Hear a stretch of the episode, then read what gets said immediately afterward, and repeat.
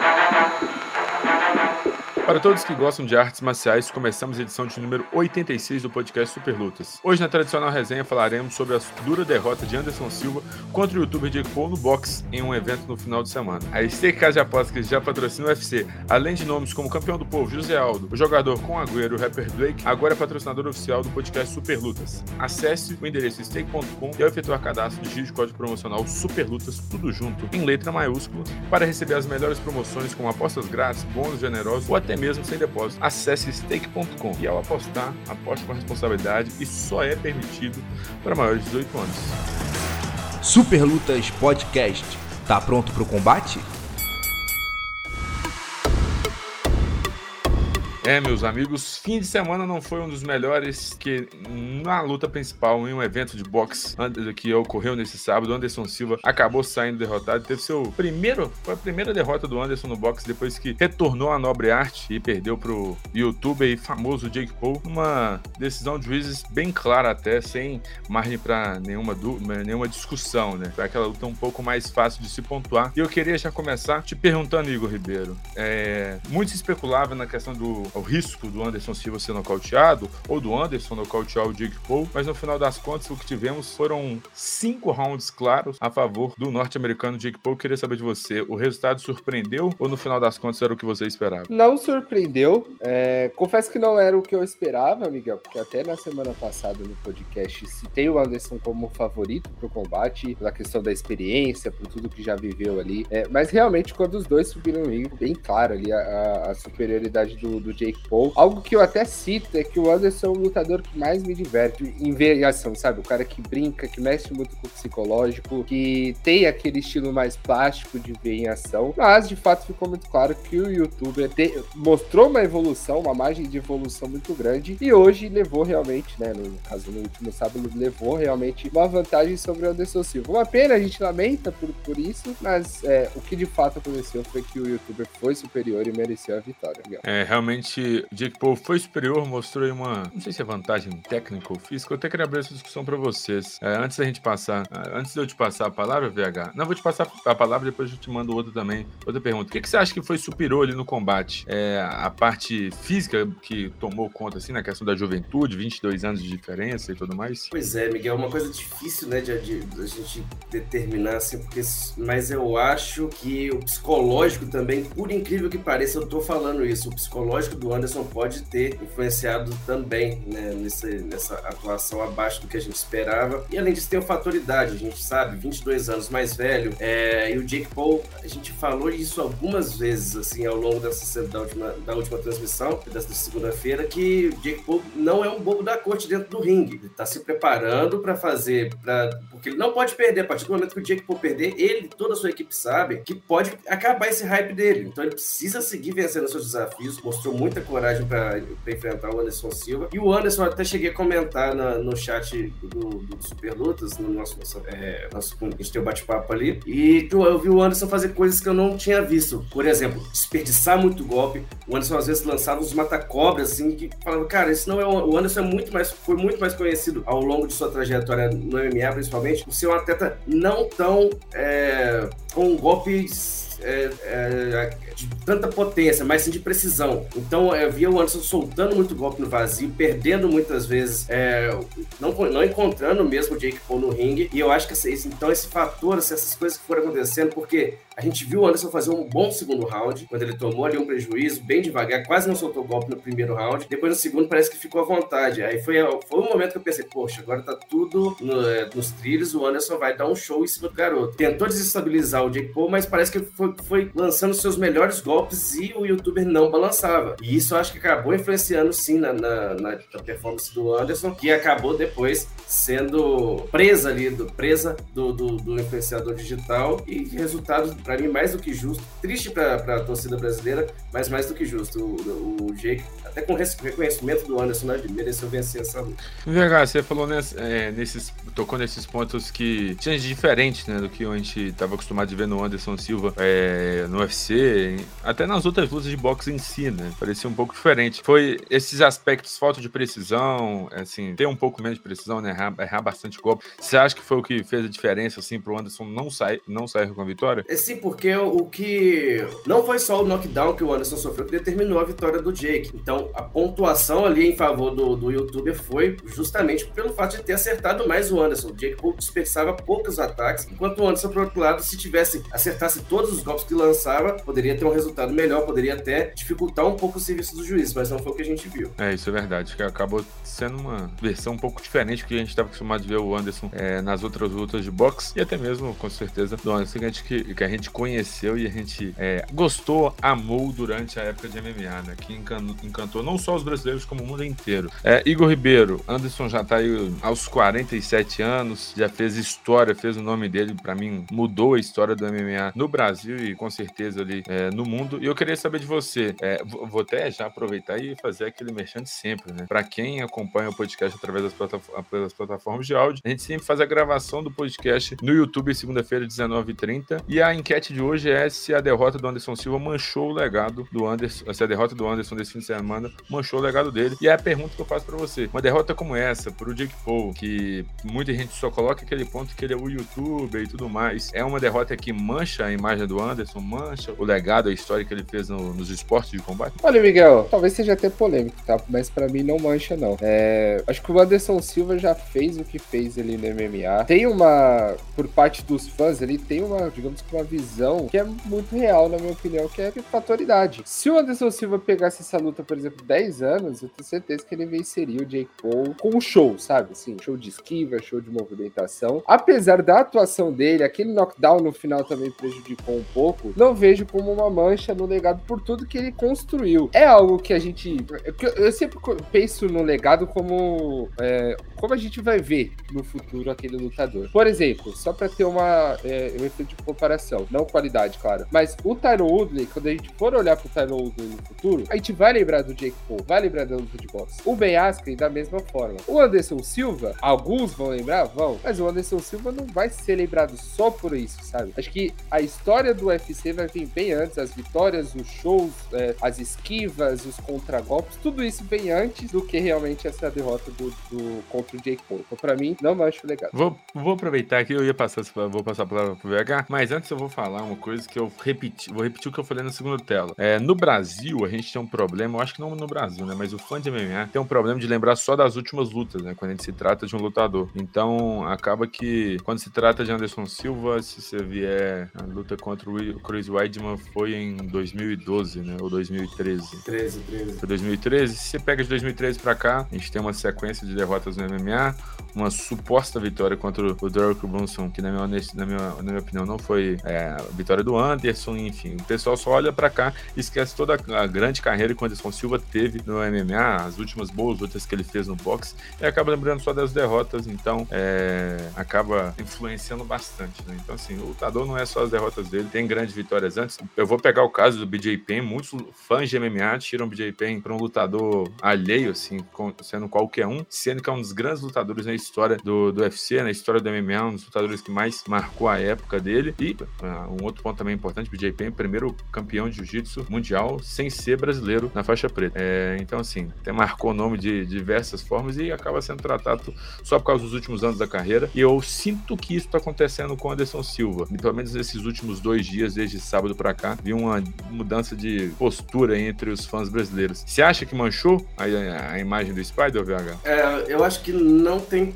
não tem motivo pra gente pensar nisso. Na, na, na, a gente bateu um papo sábado, Miguel, eu e você, durante a transmissão, e eu bati exatamente nessa tecla. Antes mesmo de acontecer o resultado, eu achava assim que o Anderson venceria é, o Jake Paul. Não achava que ia ser uma luta fácil, porque justamente pelo fato de eu ter falado, o Jake Paul tá se preparando bem, não quer passar vergonha no ringue, enfim. É, mas o Anderson é, é uma referência mundial no esporte, ele não é apenas um ídolo, um ícone brasileiro do esporte, ele é um ícone mundial. É, a gente pode colocar aí o Anderson dentro do patamar de, é, falando dentro do esporte de Pelé, de, de, de é, vamos falar de Ayrton Senna, são caras conhecidos mundialmente, Ronaldo Fenômeno, enfim, são caras conhecidos mundialmente. E o mesmo do Anderson, todo mundo sabe quem é Anderson Silva, todo mundo, você não precisa nem é, conhecer, entender de luta, gostar, ou gostar de luta, vamos falar assim, o mais conhecido que o Brasil já teve, provavelmente é o Anderson Silva. E o que fez dentro do UFC, os serviços que prestados, é, o respeito que cada lutador que divide o, o dividiu o octógono ou, divi, ou divide ou dividirá também. É, a, gente, a gente viu também o, o Ryan Hall, que, que, lutou também no sábado, prestando respeito ao Anderson Silva, falando: olha, o que aconteceu? O que aconteceu? O Jake fez o que precisava para vencer, mas o Anderson ainda é o maior de todos. Então é esse tipo de, de, de, de, situação que a gente tem que colocar. O Anderson vai ficar para sempre na história das artes marciais. É, não é qualquer um que sobe no ringue, porque vamos falar aqui também. É, não teve sua melhor performance? Não teve, mas esteve longe também de passar vergonha. Não acho que o Anderson foi humilhado no ringue. É, é, é triste ver aquela situação do último round, ele sofre um knockdown, que ele acabou negando que tenha sido um knockdown, que foi mais uma, um erro de posicionamento de pé, que, então mais um desequilíbrio. Não acredito muito, mas foi o que disse Anderson Silva, quem sou eu para discutir. Mas assim, tem outra situação também, a gente viu o Anderson sangrando, que não é uma coisa que acontecia muito. O Anderson já foi muito golpeado dentro do octógono, mas não sangrava. Era uma coisa que me impressionava bastante. Sangrou contra o Hall, né, que foi a última luta dele no UFC, e agora volta a sangrar contra o Jake Paul, que para muita gente não teria chance, era serviço dado. Não, é... vou te falar que eu tô feliz com o resultado. Não, tô. Eu queria muito que a gente estivesse conversando em outro tom aqui, estivesse conversando da vitória do Anderson Silva. Mas em questão de legado, não. É uma derrota pro Jake Paul, que tem se mostrado um bom pugilista, repito, não a nível mundial. Não acho que o Jake Paul seja, vai, vá virar uma lenda do boxe, mas um bom pugilista e para mim não tem o que discutir sobre manchar legado de Anderson Silva. Mas a gente falou um pouco de Anderson aqui agora, mas também teve outro lado da moeda, né? Querendo ou não, é muito triste para nós brasileiros ver o Anderson é, perdendo mais uma luta, é, perdendo para um, um youtuber que está se aventurando nessa carreira de boxe. Eu acho que a gente já pode até começar a tratar ele como boxeador, né? No final das contas. Já está indo para a sexta luta profissional, é, já está há alguns anos se dedicando em tempo integral para a modalidade. É uma coisa que eu acho importante, que muita gente que não conhecia o Jake Paul acha que o Jake Paul é um lutador amador qualquer ali que só pegou a luva, entrou fortinho e é isso aí. Não, está se dedicando há bastante tempo à modalidade, já está se aventurando, já fez. Se não me engano, já tinha feito até outras lutas de exibição e são seis como profissional. Mas enfim. Queria saber de você, VH. É... Até onde o, o, Jake Paul pode chegar? Assim, a gente viu que o Anderson Silva não é o teto dele. Conseguiu vencer o Anderson Silva com cinco rounds, claro, né? Porque um juiz deu 5 a 3 e dois juízes deu 6 a 2 né? Se eu não me engano, é isso aí. É... Até onde a gente pode. Até onde a gente pode imaginar o Jake Paul chegando? É, a gente tem que deixar algumas situações assim, bem claras. O Jake Paul, ele tem feito boas apresentações, ele foi bastante bem contra o Vamos colocar dos, dos atletas mais famosos que ele enfrentou, né? Ele enfrentou, foi muito bem contra o Ben Askren, venceu por nocaute. Foi relativamente bem na primeira luta com o Woodley, foi bem na segunda luta que nocauteou o Tyron Woodley, e foi bem ontem, no sábado, é, contra o Anderson Silva. Mas a gente tá falando de boxe, né? O, o próprio Jake Paul falou que faz isso, não, não é nem de treinar, mas que faz isso, tem subido no ringue para lutar há pouco mais de dois anos, dois anos e meio. E a gente tá, quando a gente fala de boxe, eu acho que chega a ser até um desrespeito a gente tratar de Jake Paul como um provável desafiante ao cinturão, peso cruzador que seja, é, porque ele tá falando de, de pessoas atrás que se dedicam a isso desde 10 anos de idade. Não tá falando. Eu, e o Jake Paul, na minha visão, não é um fenômeno do esporte que com 20 anos começou a treinar e hoje faz sucesso. Sim, sucesso ele faz, mas a gente tem que colocar direito é, essa, essa, essa situação de, de respeitar mesmo o esporte, respeitar quem tá dentro dele. não falo, não digo que o Jake desrespeita por si, em si, mas acho que colocar ele no mesmo patamar de um atleta a nível de título mundial é um, é um, é um abismo muito gigante. Tem que escalar, teria que escalar bastante. Não acredito que consiga. Não, não acho que não tem tempo para isso, porque é possível ver bastantes furos no, no, no, jogo do Jake. É algo que um atleta profissional assistindo a luta já vê que, que, que poderia ser feito. É, o Anderson, vamos lembrar que o Anderson, apesar de ser um, um fenômeno das artes marciais, não é um pugilista nato. É, o Anderson veio do kickbox, Muay Thai, e a gente sabe que esportes, são esportes diferentes do boxe. É, e ainda assim, então eu, eu acho que pro que tem se, se, se, proposto, sido proposto a ele, ao Jake Paul, acho que tá de bom tamanho. Luta, luta contra estrelas, luta contra artistas marciais mais velhos, porque acho que se pega lutadores profissionais mais experientes, a situação pode complicar. E ele sabe muito bem disso, ele e a equipe dele sabem muito bem disso. E uma coisa importante, VH, se eu for parar para pensar aqui, o Jake Paul não enfrentou nenhum lutador de boxe real, assim, né? Boxeador profissional. Todos os lutadores da luta profissional dele foram. foram pô, não teve o, o, o, é, o, que é sai, acho que é rapper, teve o, o, cara da NBA, campeão de, de enterrada. Isso. É isso mesmo que eu tava tentando lembrar, o rapper. Eu lembro que era o campeão isso. de enterrada, rapper, Ben Askren, Woodley e agora fechou com o Anderson, né? Então isso. ainda falta ele entrar uh, no, como podemos dizer assim, na roda, né? De começar Seria, a lutar né? com lutadores profissionais de, de boxe em si. Seria o Tommy Fury, eles iam se enfrentar no, no fim do ano passado, depois passou pro meio desse ano, depois veio, o Fury acabou, acabou saindo da luta, entrou o Razin, filho de ex-campeão mundial, e acabou caindo a luta também, e veio o Anderson. Então, é, se, eu acho, na minha, na minha opinião, que deu, acabou dando sorte o Jake Paul, porque quando enfrentar um, um, um atleta profissional, eu acho que o caldo vai dar uma entornada. Exatamente. É, Igor Ribeiro, falando já em próximos passos, né? O VH a gente estava falando sobre disputa de cinturão e tudo mais, mas logo depois da luta, Jake Paul pegou o microfone e escolheu dois nomes totalmente diferentes, assim. É, é muito engraçado os dois nomes que ele escolheu. É, mas são, querendo ou não, dois nomes bem expressivos, bem expressivos, bem fortes, assim,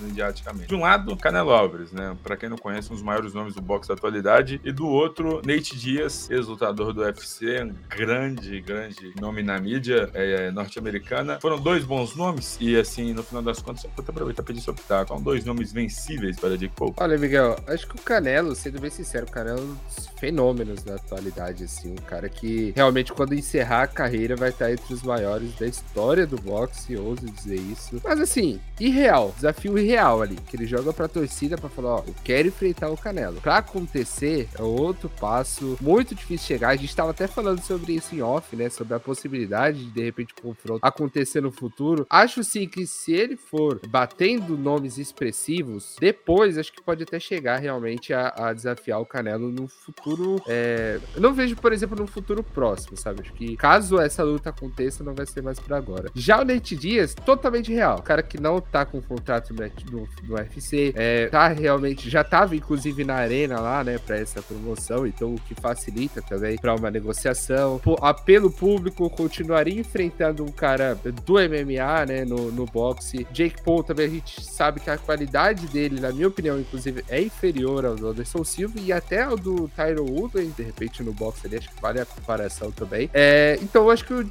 Jake Paul pode ser um bom caminho para ele vencer, um outro nome expressivo para ele vencer. E na minha opinião seria bem favorito. Contra o Canelo, a conversa é outra e a possibilidade é muito irreal, na minha opinião. É, o nome do Nate Diaz para mim é certeiro, né? Que o querendo ou não esse mercado que o Jake Paul tá aproveitando, né, de fazer luta com grandes nomes, o Nate Diaz seria o nome ideal aí aproveitar que tá fora do mercado, talvez o GSP, né, que também saiu, a gente vai falar um pouco disso mais para frente, mas assim, é um nome aí que tá solto, é, o Nate Diaz é um nome no momento que tá soltando no mercado, ainda mais a, última luta, né? Que teve bem de vitória, então já deve ter uma ajudada aí na bola do, do, do Nate Dias. Além de Jake Paul e Anderson Silva, no final de semana, tivemos também o UFC Vegas 63 e mais uma vez em 2022, uma luta principal termina por uma lesão. Eu tinha até visto um dado anteriormente que antes de começar a gravação do podcast, é a quarta luta no ano que termina com uma lesão. É cada vez mais complicado nessa questão, né, de, de lesões durante a luta, pré-luta, enfim.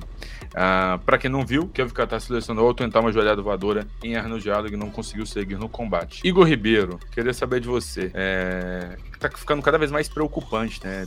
Esses términos de luta com um clima é, bem complicado devido a alguma lesão. Tivemos recentemente o TJ de Lachó, nessa semana tivemos agora o Kelvin Qatar. A gente deve se preocupar com esse aumento nos últimos tempos aí em relação às lesões, esses casos de lesões dentro do, do UFC. Dentro do UFC não, dentro do MMA no caso, né? uhum. tem que vamos englobar todo mundo. É preocupante, Miguel. Acho que isso aumentou bastante, você trouxe esse dado que foi bem interessante, assim, porque a gente passa a ter muitas lesões seguidas, né? O TJ de Lachol, semana passada a gente comentou, tava com uma lesão no ombro, foi pior ali. Já viu o Tom Aspinall fechar o, o UFC Londres, né? Se eu não estiver enganado, também com uma lesão no joelho. Algumas outras ali, é, questão de chute na panturrilha, e os lutadores acabam machucando a perna. O próprio caso do Sean O'Malley, do, do Conor McGregor. Casos recentes, assim. A gente via uma vez ou outra, por exemplo, o Anderson Silva quebrar uma perna aqui, um, alguém, o, o Minotauro quebrar o, o braço ali, mas era difícil da gente ver. E isso tem se tornado mais.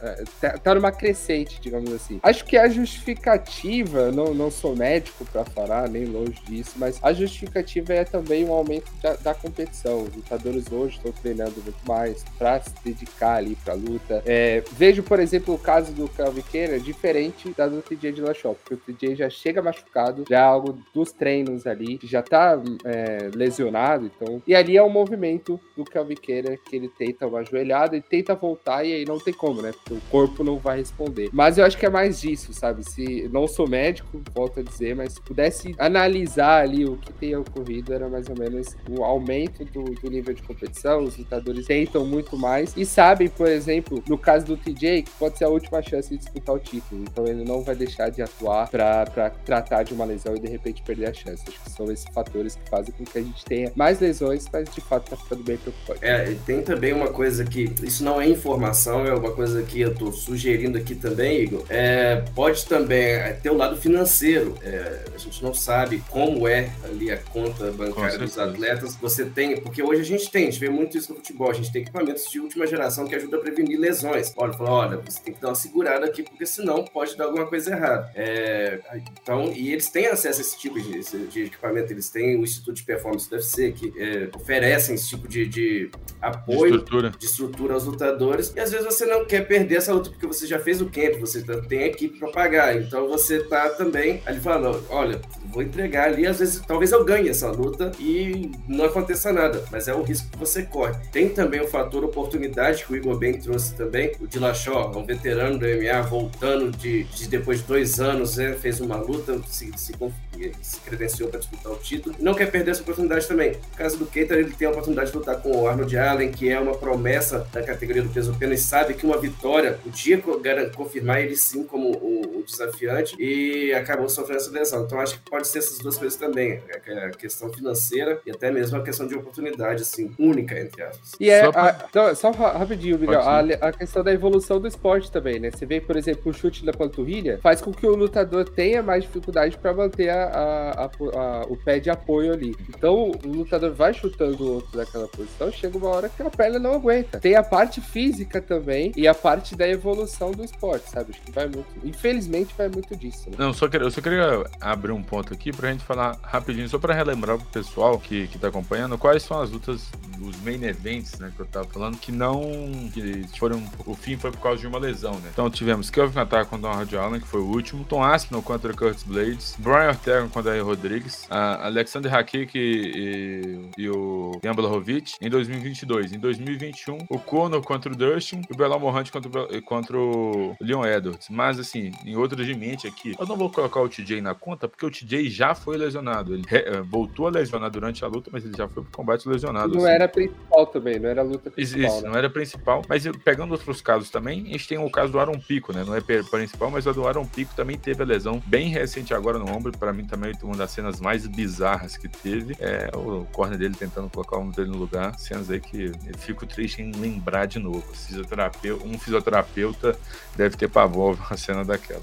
Mas, Cara, enfim. o Jimmy Crute também, né, o Miguel? Tentando colocar o pé no chão, assim, dobrando. A do Jimmy, Cru, a do Jimmy Crute tentando pisar de certinho cara, e torcendo o pé é complicado, cara. Que agonia. É... E, pô, e, e, forçando um pouco mais, ó, tem Tom, é, Tyron Woodley contra Kobe Covington, é, James Stephens e aí Rodrigues em 2019. E só agradecer aqui o nosso querido Instagram Fatos de Lutas, que publicou essas lutas aí, bonitinho. Então, eu tô pegando deles, dá o, o crédito aí pro pessoal.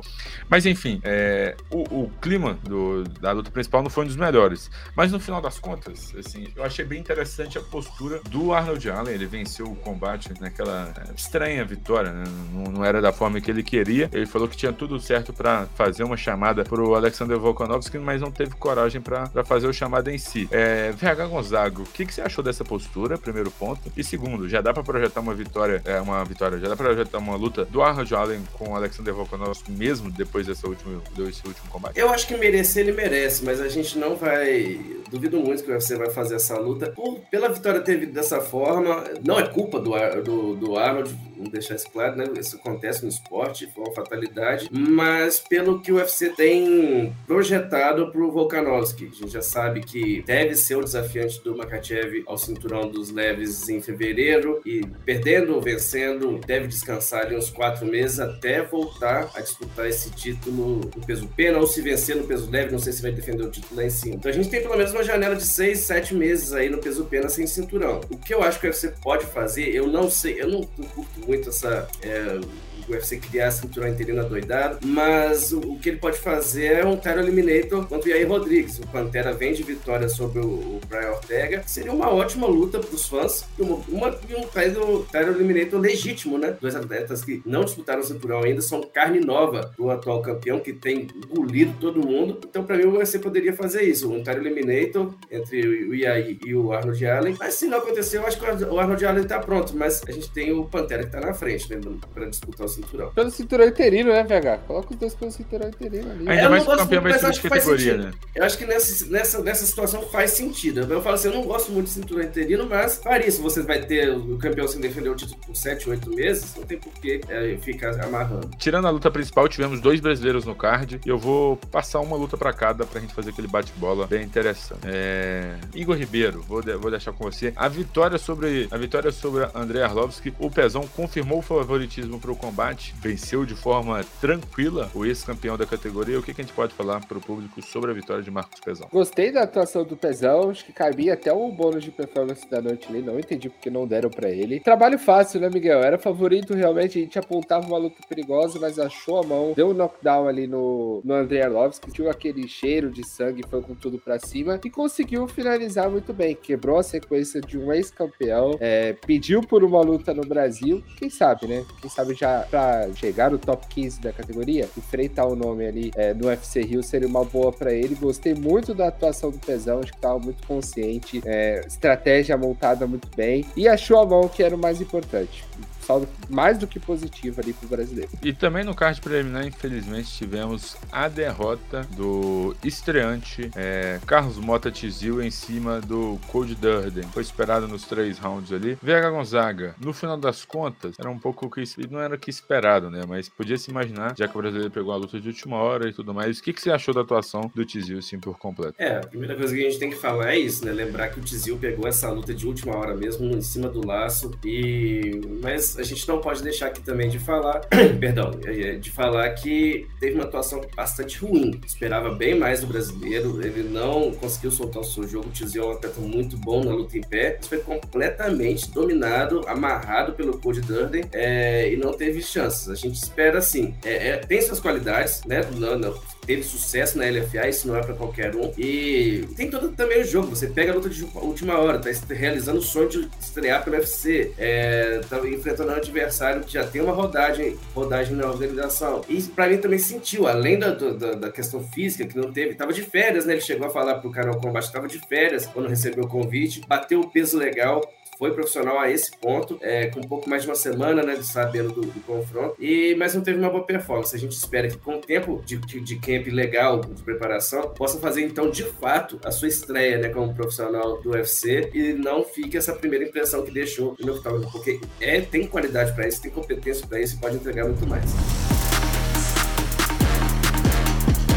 Chegamos no bloco das notícias e o Igor Ribeiro vai trazer as principais notícias que movimentaram o mundo das artes marciais. O que tem de bom do superlutos.com.br, das principais notícias, Igor Ribeiro? Pois é, Miguel, a gente já falou muito sobre o Anderson Silva aqui, questão de legado, futuro dele, e o Luke Rockhold, que se aposentou do MMA após derrota pro Paulo Borrachinha, parece estar disposto a voltar a competir e já chamou o Anderson Silva para um embate no boxe. Inclusive falou que vale a casa, hein? Que ele quer colocar a casa dele ali é, em uma aposta. É bom desafio para a sequência do brasileiro? E na opinião de vocês, quem seria o favorito? Rapaz, de queixo para queixo, Anderson é favorito. E tec tecnicamente também, né? O fator idade vai ficar um pouco mais ajustado nessa luta. Pô, vou ser bem sincero, eu acho que colocaria o Anderson como favorito, ainda mais depois das últimas atuações aí do, do Rock Road. Não sei se me agradaram bastante, não. E você, VH? É, eu, é, lutador por lutador, o Anderson é superior qualquer modalidade que a gente for falar, o Anderson é superior ao, ao Rock Road. Não acho que seria uma luta fácil, já, já é, penso assim, é, o Rock Road é mais completo que o Ortiz, por exemplo, é, mas não tem aquele, aquele punch também que, que, que, pode determinar uma luta, uma vitória numa luta de boxe. Eu colocaria minhas fichas no Anderson Silva também, apesar da idade, e sei não, viu? Acho que o Rock Road está tá cometendo um erro aí, podia ficar mais de boa, mas seria uma luta interessante, acho que seria uma luta interessante. Mas é uma boa pro Anderson, vocês acham? O nome, assim? Ó, se você falasse, Vega, você tá de férias na praia, vai rolar uma luta do Anderson e Rock Road, vai assistir? Eu falo, não. não assistiria, não. Com o Rock Road, uma luta com o Belfort, eu assistiria. Mas você acha que tem outros nomes aí que poderiam ser melhores pro, pro Anderson. Mas assim, pro Anderson, pra mim é um bom nome. Pro público, talvez. Pra, é, eu, um eu, falo, eu falo em questão de, de audiência mídia. mesmo, de, ah. de, mídia, de retorno. Não, é, esportivamente eu acho que é uma luta que faz sentido, sim, mas questão de mídia, não. não mas Tito Ortiz também não era, né, VH? Não, é, é um negócio que o Anderson, o, Anderson não tá muito preocupado com isso, né? Porque ele enfrentou o Caveira, que tem gente que não conhece o Bruno Caveira. É, é, eu falo assim, pro Anderson pode ser que faça sentido, mas pro grande público talvez não. Muita gente não sabe quem é o Lucas hoje, sabe ser um ex-campeão. Exato. É, pro público brasileiro, eu acho que passaria muito abaixo do radar. Assim, quem seria é, Luke Rockhold? Né? É, não sei, tem minhas dúvidas, vamos lá. Mas pro, eu acho que pro Anderson é um casamento interessante. Revanche contra o Bisping. Putz. Do Aonde? Boxe, Do boxe, Aonde? Aonde? Aonde? Localização. Se for lá, em, lá na Inglaterra de novo, lá em Londres, irmão. Aí, aí eu já acho, apesar do Bisping ser o pai do, do Rock Road, né? Eu já acho que o Rock Road pode trazer mais audiência do que o próprio Bisping. Né? É, isso aí eu, eu, também concordo. Mas é porque eu falo porque se rolar lá, de, lá na casa do Bisping de novo, fica complicado, né? Porque a última luta, a última luta. É... Igor Ribeiro, o que, é que nós temos a mais no site aí? Além de Luke Rockhold e Anderson Silva. Já que falamos do Luke Rockhold, que é o ex-campeão do UFC é, e flerta aí com o retorno do MMA, outro importante nome, uma lenda, Joyce St. Pierre tá também é, cogitando a, a, volta aí, a, as competições e abriu espaço para duelos na luta agarrada ou no boxe. Qual das modalidades vocês acham que seria melhor aí pro, pra, pro canadense competir? Pô, pra ser bem sincero, eu sou muito fã do George St. Pierre. Acho que se o George St. Pierre falar anuncia a carreira agora em bolinha de good, eu acho que eu pararia pra ver. Então, pra ser bem honesto, é, eu pararia, pararia pra ver ele em qualquer uma das duas. Mas, putz, complicado, hein? É, não sei, eu ia entrar em contradição que eu ia falar agora. Mas eu prefiro talvez ver ele no box, cara. Eu acho que dá pra ver um pouco mais, relembrar um pouco mais do George St. Ali na época de, do MMA. É que na luta agarrada também ele, ele melhorou bastante, né? Ele ficou surreal, o cara lá, ficou, ficou um monstro difícil. Ficou pergunta complicada, hein, Igor Ribeiro? O que muretou aí, VH? Fala aí, VH. Pô, Nossa senhora. Pô, é, não, é que eu fiquei, falou, é falou, não falou nada. falou, falou e não falou nada. 15 minutos de discurso. cara, mas acho que pra... No box, no box contra o Anderson. Pronto aqui, ó, jogo aí. Definido, cravo. Pra você, definido. Cara, isso aí. Eu não tinha pensado nisso. Ah, a luta dos sonhos, hein? É, dá pra fazer. Mas, assim, pra ver o Saint-Pierre vencendo, acho que um evento aí de luta agarrada seria melhor pra ele. E mais pro, pra ganhar dinheiro, boxe. Boxe hoje tá dando um retorno bastante interessante pros lutadores. Eu não tinha pensado nisso até 10 segundos atrás, cara. Por que não fazer Saint-Pierre e Anderson no boxe? Incrível, tá feito. Cadê? Cadê? Pra quem que é o telefone pra, pra, pra ganhar um, um, em cima disso? Perfeito. Alô, Showtime, me manda contrato aqui. me agora. manda o contrato. Mas é. Só... Não, só, só, só pra passar a regra aqui, melhor, seria melhor pro Saint-Pierre fazer a luta agarrada, mas pra ganhar dinheiro, um, um, uns desafios boxe. Assim. Cara, você tem idade pra isso, ele tá sempre Não, treinando, se eu né? muretei, o VH muretou não, não, não. agora. Eu falei. Não, não, não, não, não acabou, Eu falei que a luta agarrada. Voltou. Não, mas e tem um detalhe importante também, né? Porque quando tem encarada ali do Jake Paul contra o Anderson Silva, quem tá no meio dos dois pra separar ali é justamente o, o GSP, né? Será que tem alguma negociação? Fica no ar aí também. Pode ser que haja uma negociação da SPR voltar no box. Ele falou que já não tem mais contrato, que era algo que em tese. É, contrato com o UFC, né? Que era algo que em tese. Por agora, né? É, exatamente. Então tá livre aí. Se pintar uma luta contra o Anderson Silva seria genial, né? Pô, parando pra pensar agora seria muito interessante. Ele é gigantesco, gigantesco. Favorito? Hum, tem? Não, queria, vamos deixar isso pro futuro. Vamos deixar isso pro futuro. Eu não, queria não quero ficar no, em cima do muro duas duas vezes seguidas em, tá no bom, intervalo de 5 eu, eu acho que o Saint-Pierre ele é melhor fisicamente.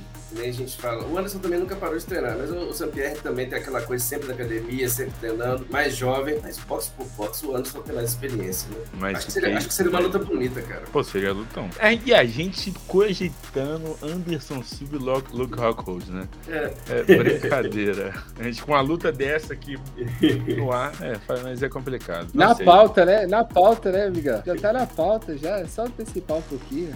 Cara, vou ser bem sincero, eu não sei quem seria o favorito. Prefiro ficar no muro mesmo. Miguel, Miguel VH Gonzaga hoje, meu nome. É, Igor Ribeiro, o que, que nós temos no superlutos.com.br? E outra notícia importante do dia é que o UFC anunciou, né? Já havia anunciado a, a luta entre Robert Whittaker e Paulo Borrachinha para o UFC 284, mas agora o ex-campeão declarou ser mais habilidoso que o brasileiro, né? Falou que é melhor que o brasileiro. Inclusive, ele largou o favorito nas casas de apostas. É, Borrachinha, inclusive, falou que ainda não estava vacinado, precisava de algumas coisas ali, mas essa luta realmente deve acontecer na Austrália, inclusive. Dito isso, é possível imaginar o brasileiro calando a Austrália e trazendo essa vitória ou realmente o combate é muito difícil? Possível, tudo é possível. Não vamos negar. Tudo é possível no mundo da MMA. Se você falar, ah, Borrachinha finalizou o Robert Whittaker com o triângulo voador, com o triângulo voador. É possível? É. Vai acontecer? Muito pouco provável, né? Que ele vai finalizar com o triângulo voador. Mas acho que tem, existem chances reais aí do Borrachinha é, vencer o Robert Whittaker. É, eu acho. Eu e o Igor, a gente já teve até essa discussão em off, se não me engano, né, Igor? O é. pessoal tava tirando o, o Paulo Borrachinha pra nada por causa desse combate. Sofri hate por causa disso, hein? Exato, sofreu. O Igor Ribeiro sofreu hate duros por causa disso. E... Mas eu acho que existe o poder de, poder de nocaute, não, porque o, o Borrachinha não é aquele nocauteador one punch, né? Mas a explosão, a agressividade do Borrachinha, pra mim, pode trazer um certo perigo ali pro jogo do Robert Whittaker. Não sei até quando ele conseguiria aguentar ali e tudo mais. Sim, acho que, por ser uma luta também de três rounds, possivelmente, né? Melhor aí pro lado do brasileiro, se ele vence o primeiro na agressividade, arruma alguma coisa no outro. Acho que existe chances aí pro Borrachinha vencer, mas eu não considero ele favorito. Né? Pra mim, ele é azarão, na, tanto na casa, das, na casa de apostas, quanto, quanto pra luta, na minha visão em si. Vejo o Borrachinha aí atrás, mas chances existem e tem jogo para, hein? Tem jogo para. E você, VH? É, eu, eu tenho aquela história que o lutador de MMA de alto nível, que quer ser campeão ou que já é campeão, ele tem que se provar o tempo todo que sobe no octógono, né? O, o, Robert Witter, o Whittaker, pra mim, é um dos maiores peso médio da história, independente de vai recuperar o cinturão ou não. E tem um fator experiência dentro do octógono que pode trazer a vantagem sim. Eu acho o Whittaker mais completo do que o Paulo Borrachinha, apesar de, vejo, a gente vê aqui, tem esse feedback, muita gente crítica ao Paulo Borrachinha, e, na minha opinião, o Paulo Borrachinha é um lutador excepcional, é, dificilmente entrega uma luta ruim pro UFC, é, fez a, a, luta ruim que ele teve, infelizmente, para a torcida brasileira, foi na disputa de cinturão. De, de resto, foi só luta interessante. É, agora, Nessa luta, o Itaker, para mim, chega em vantagem porque da última apresentação venceu o Marvin Vettori e não só venceu, ele deu uma aula de MMA para quem estava acompanhando. Uma aula. Ele botou o Marvin Vettori no chinelo e passeou, venceu como quis. O Rachinha teve uma verdadeira batalha contra o Luke Rockhold, foi uma luta ótima, mas eu acho que dentro das condições, tudo bem, tinha o fator altitude também que influencia bastante, a gente sabe disso, não vamos tirar isso de ninguém, mas dadas as condições, o timing, o momento, o Borrachinha deveria ter passado com mais facilidade pelo Rock Road. Mas eu concordo com o Miguel. Ele, tem, ele tá ali para assim, foi na casa do adversário, vai fazer o confronto. E o UFC não colocaria se ele não tivesse condições de vencer. É uma luta que eu tô aguardando há muito tempo. São dois dos melhores é, atletas do. Abaixo, obviamente, do, do Adesanya, que já venceu os dois. Mas pra mim são os dois melhores da, da categoria. A gente vai ver também como o Poatan se sai, né, no maior desafio da carreira. Mas enquanto a gente não vê o Poatan disputando esse cinturão no mês que vem, ver como é que se sai, a gente tá tendo algumas provas. É, a gente teve o Shimaev contra o Gilbert Durin, a gente teve agora o Makachev contra o Charles do Bronx e vai ter o Poatan contra o Adesanya para saber se de fato é, consegue enfrentar um atleta do mais alto nível possível. É, dito isso, Vettori é sim é um atleta superior, mas ele vai estar tá dividindo o octógono com um monstro, né? O, o, Whittaker. Oi? O Whittaker. Isso, o Whittaker vai dividir o octógono com um monstro que é o Paulo Borrachinha. Tem aquele primeiro round que é bem agressivo, mas o, Vettori, o, o Vettori na cabeça. Mas tá o, falando de você, VH. É, verdade. O Whittaker tem essas condições de fugir do Paulo Borrachinha durante é, o tempo de confronto. Mas o Borrachinha tem as armas sim pra vencer. Só que o ex-campeão é o favorito. Cara, é, realmente concordo com o VH, concordo também com o que o Miguel falou. Acho que é, o, o jogo é ruim pro Borrachinha, porque o Whittaker é um cara que se movimenta bastante, explora muitas brechas ali que o brasileiro já mostrou que tem uma deficiência, né, é, no jogo, mas não vejo essa diferença toda. É, dei essa opinião, a galera acha que realmente o Borrachinha vai montar ali, vai fazer o que quiser com. O Whittaker vai montar e fazer o que quiser com Borrachinha. Não vejo muito assim, acho que o brasileiro, principalmente, se conseguir encurtar um pouco a distância, tomando muito, muita cautela nos contragolpes, tem punch pra nocautear. E o mais importante, de repente, buscando o jogo de solo, claro que o Whittaker é um cara muito difícil de ser quedado, tem um jogo também bom, é, a qualidade boa no chão, pode ser o caminho. Então não vejo como trabalho dado pro australiano. Acho sim que o brasileiro tem boas armas. E se o Borrachinha. Porque assim, muita gente, eu vejo muita gente falando, ah, mas o Borrachinha não se apresentou bem contra o Local Rock Road. Mas uma coisa é você se preparar para uma luta contra o Local Rock Road, outra coisa é se preparar para enfrentar o Robert Whittaker. Então, acho que o brasileiro tem condição sim de vencer. Onde encontramos mais notícias, Igor Ribeiro? Superlutos.com.br, muito conteúdo legal vindo por aí, semana cheia, é, pautas especiais, entrem lá que tenho certeza que vocês vão gostar. E toda vez que eu falo isso, pra galera que tá ouvindo nos streams, toda vez que eu falo isso, tem o sorrisinho de VH Gonzaga e ele adora essa parte. Virou bordão já. Com certeza.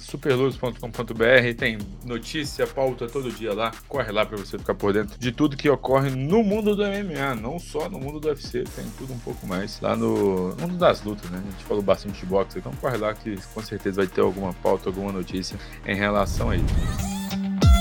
Passadas as notícias, vamos para a agenda da semana. Neste sábado acontece o UFC Las Vegas 64 e teremos uma luta muito importante para as, para as músicas como destaque. Na luta principal, haverá um confronto entre brasileiras Marina Rodrigues, que pode conquistar a disputa de título em caso de uma vitória, vai enfrentar Amanda Lemos, que busca subir cada vez mais no ranking. O Brasil também conta com duas representantes no card preliminar. Poliana Viana encara Jinhu Frey e Tamires Vidal quer deixar uma boa impressão na sua estreia e fica de frente com Ramona Pascoal Pascoal. O UFC Las Vegas vai começar um pouquinho mais cedo do que o horário de costume. O card preliminar terá previsão de início às 17 horas e o card principal começa às 20 horas. Ou seja, o UFC Las Vegas 64 não interfere no, no horário do churrasquinho do fim de semana para quem faz no horário do almoço. Faça o churrasco tranquilo e depois vai ver o UFC e acompanhar a segunda terra dos Super Lutas. Enfim, meus amigos, esse foi um podcast, mais um podcast Super Lutas. E foi comandado por mim, Miguel Ângelo, DJ Khaled do MMA. Igor Ribeiro viu ontem a semelhança, ficou assustado quando eu postei lá no Instagram. E estive acompanhado de Igor Ribeiro, Neymar do Super Lutas e VH Gonzaga, o bigode mais charmoso do mundo do MMA inteiro, não só do Super Lutas, enfim, de todos. E no final das contas, esse podcast foi editado por ele, mago das edições audiovisuais, Igor Lessa.